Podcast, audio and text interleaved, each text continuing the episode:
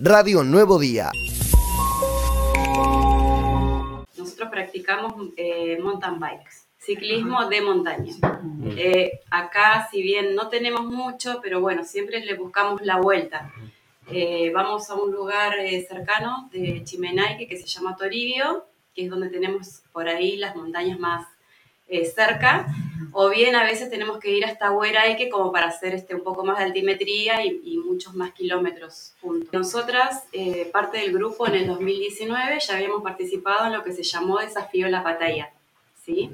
Pero bueno, era otra cosa, era como decía antes Eh, Mari, claro, más rural. Habíamos sido seis de los integrantes. Eh, también igual fuimos como, y na- nadie nos conocía, esta vez fue diferente porque fue, fuimos 14, imagínate todas iguales y éramos como la atracción del evento además.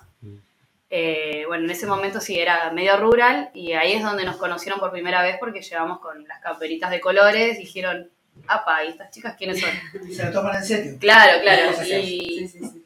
bueno, ese fue- esa fue la primera iniciativa que dijimos, bueno, vamos a volver el año que viene, bueno, con motivos de pandemia obviamente no se hizo, y eh, este año nos invitaron eh, los de la Asociación del EPIC, la organización de Ushuaia, eh, a que participáramos de, esta, de este nuevo desafío que se basaba en realidad en parejas, que era también totalmente nuevo para nosotras porque tenés que buscar un compañero firme que te banque en la cantidad de kilómetros y lo que te pueda- puedas llegar a encontrar en lo que sea el circuito. Así que bueno, eh, una vez que llegó la invitación, se lo di- dijimos a las chicas, le contamos como que era lo que nos habían invitado.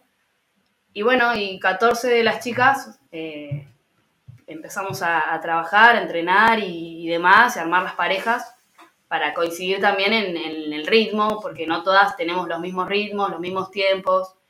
Eh, y bueno, terminamos yendo 14, 7 parejas, todas llegaron a la, a, la, meta, que era en realidad nuestro desafío personal más que nada, porque nosotros tomamos todas las carreras o todos los eventos eh, en bici como desafíos personales.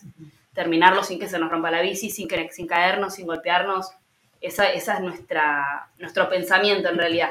Además de participar y hacernos conocidas. Más allá de que nos preparamos, una vez que recibimos la invitación y sabíamos que teníamos tantas cosas que acá, terrenos que acá no tenemos, el factor que teníamos muy en contra fue ese día eh, que cayó agua nieve. Claro. Dos días anteriores Mm. comenzó a caer agua nieve y bueno, nosotras este, nos propusimos hacerlo igual. Este, pero bueno, cuando entramos a los terrenos, primero fue un paseo por la ciudad, un paseo guiado, o sea, un Claro. precalentamiento, digamos, que Mm. fue hermoso a la vez. Y ahí entramos al bosque. Y Ahí nos encontramos con la gran sorpresa que había absolutamente de todo. Teníamos barros blandos, más blandos, un poco más firmes, piedras, Nieve. ramas, nieve. Toda la mitad del camino nevó.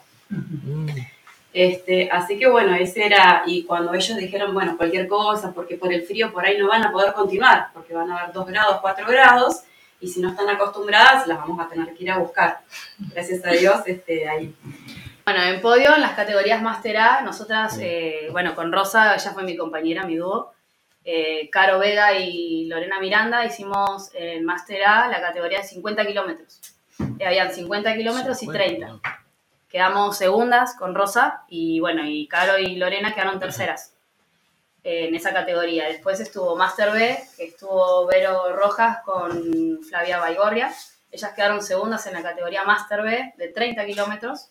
Y eh, Janina Massa y Salinas Alejandra también quedaron, no, No, ustedes quedaron primeras y Janina y, y Alejandra quedaron segundas en esa categoría. Radio Nuevo Día. Estamos donde vos estás.